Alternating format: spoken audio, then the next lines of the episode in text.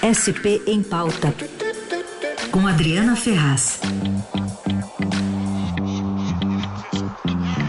Bom dia, Adriana, tudo bem? Bom dia, Carol. Bom dia, Raíssa, todos os ouvintes. Tudo bem com vocês? Tudo certo. Dri, de olho na formação do novo governo, ontem tivemos novidades, efetivações também, né? Equipe de transição de Tarcísio de Freitas anunciou três novos secretários que irão compor o governo que assume em 1 de janeiro.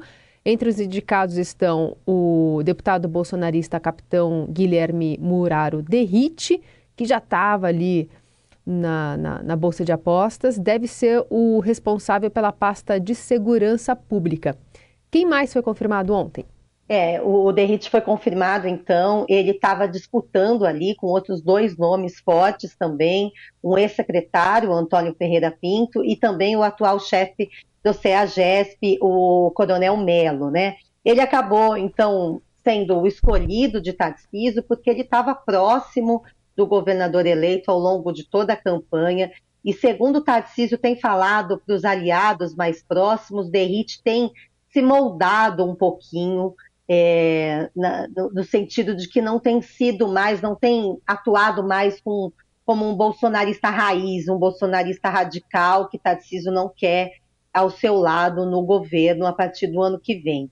Derrite, no entanto, ele sempre discursou contra as câmeras nos uniformes da PM. Sim. Então, isso é uma coisa que a gente tem sempre que deixar assim alerta, né? Foi uma promessa de Tarcísio, primeiro era acabar, depois era rever, hoje a gente não sabe muito bem o que é, né? Mas há uma promessa que foi aprovada nas urnas de se, de alguma maneira, se mexer nesse programa. A gente não, não entende por quê, né? Já que Tarcísio se diz um técnico e os números mostram que é um programa de sucesso aqui em São Paulo em todos os sentidos, né? Em vários estados Diminuiu... acabou também sendo adotado, né? E isso muitos estados copiaram, né? Que, aliás, não é ninguém inventou a roda aqui, Sim. né, Carol? Polícias do mundo todo fazem isso e é até uma, como uma obrigação, né, uma transparência para a gente saber como é a ação policial. E os dados aqui em São Paulo mostram que os próprios policiais têm se beneficiado com essa política, porque o número de PMs mortos em confronto caiu absurdamente, né? Então, fez bem para todo mundo. Só, Mas só, enfim, só a gente vai ver. Uma curiosidade que eu estava lendo uma reportagem essa semana que até Romeu Zema recentemente também adotou as câmeras, né? Um, um, um, governo associado ao bolsonarismo e recentemente adotou o uso de câmeras nas fardas. Então é algo que é muito peculiar, né, de São Paulo tirar se for o caso.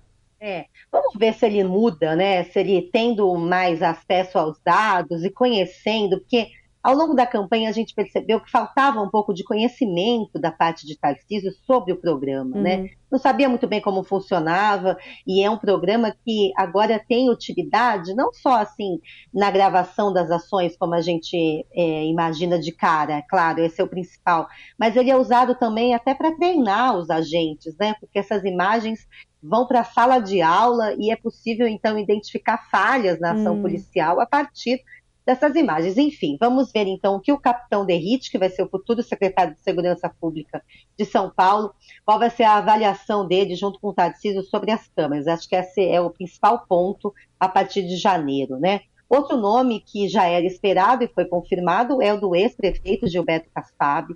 Ele vai ser o nome forte deste governo. A gente estava de olho de qual pasta ele iria ser indicado, né? E ele foi indicado justamente para a Secretaria de Governo. Só para a gente fazer um paralelo, o secretário de governo de João Dória era Rodrigo Garcia, né? Era um nome forte que depois virou o candidato ao seu sucessor. Quer dizer, quem cuida da pasta de governo é quem também determina as ações do governo, também manda no Estado, né? Por quê? Porque controla tudo tudo passa pelo secretário de governo, nomeações, assinaturas de contrato, né?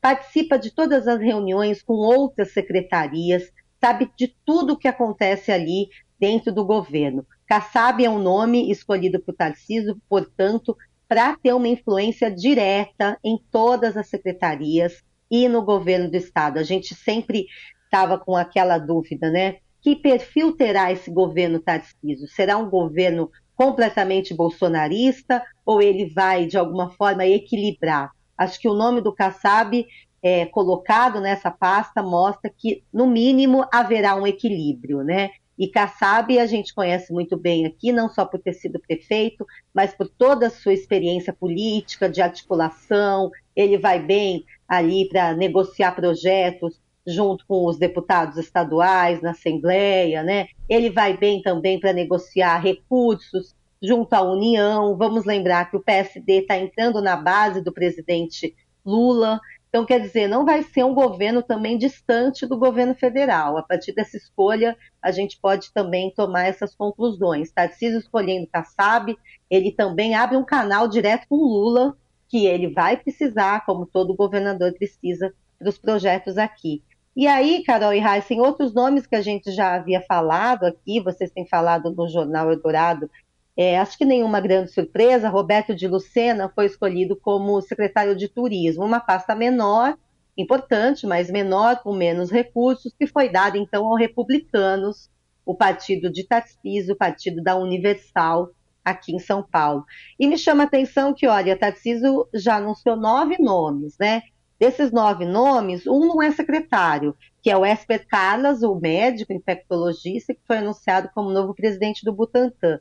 Mas outros nomes, só duas mulheres, né? A gente tem que ficar de olho também, porque houve também uma promessa, né, de que ele ia colocar mais mulheres no governo. Por enquanto, só a Natália Rezende, que é um braço direito dele desde lá dos tempos do Ministério. Ela vai ser a supersecretária né, de Infraestrutura, Meio Ambiente e Transportes, e também a Inês Coimbra, que não é nenhuma secretária, Procuradora-Geral do Estado, foi reconduzida ao cargo dois nomes só femininos por enquanto, Carol e.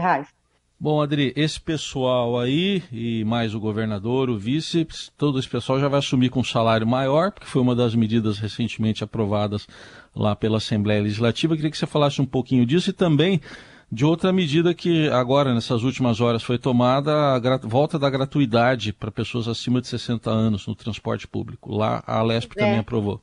A Lesp está generosa, né, gente, nesse final de mandato aí, está aprovando um monte tá olhando de projeto. o saldo, né? É, um monte de projeto que mexe com o nosso dinheiro, né? Vamos, diga-se de passagem, assim. Bom, o projeto que aumenta o, o salário do governador, do vice, dos secretários e de todo o funcionalismo que recebe o teto no Estado, a gente já sabia da questão de dias, né? Ninguém vai contra isso, nem deputado de oposição, nem de situação, porque não vai aí mexer com uma parte tão importante dos, da, do, dos servidores, do funcionalismo, que é justamente a elite, são os procuradores do Estado, são os agentes fiscais, esses que recebem o teto. Não é o, funcionário da escola, não é o diretor, não é a enfermeira, né? Aliás, os enfermeiros estão ainda nessa busca para conseguir o piso, né? Aqui em São Paulo, então, a partir do ano que vem, o governador vai passar a receber 35.400 é, reais, é, 35.400, né? Esse valor vai passar a ser o teto do funcionalismo. Então, quem recebe o teto, procuradores do Estado, automaticamente vão receber também esse aumento. E o impacto vai ser de 1 bilhão e 700 milhões por ano nas contas de São Paulo. É, imediatamente, né, vai ser pago a partir de janeiro. E o aumento, é, acho que a gente nem pode reclamar de um aumento. Todo mundo quer aumento, né, Carol Reis? O problema não é o aumento. O problema 50, talvez seja. Oi? 50%, Sim. né? 50%. É. E, e 50%, Raiz, representa o dobro da inflação do período. Uhum. Quem ganha um aumento hoje, que é o dobro da inflação do período, né, gente? A inflação foi exatamente de 24,8, mais até que o dobro. Então, um aumento muito generoso, né? Pago com dinheiro alheio, né? E, e a Assembleia aprovou. Da mesma forma, também aprovou um projeto que retorna a gratuidade no transporte público para idosos de 60 a 65 anos. Porque a lei nacional prevê que só idosos a partir de 65 anos tenham é, acesso livre, né, passo livre no transporte. Aqui em São Paulo, quando Fernando Haddad era prefeito e Geraldo Alckmin, os dois que hoje participam do mesmo governo, né, quando eles é, determinavam as tarifas aqui em São Paulo, eles então reduziram essa gratuidade, quer dizer, ampliaram a gratuidade reduzindo a idade, né? Então, a partir de 60 anos, já passou é, a ser gratuito o transporte para os idosos.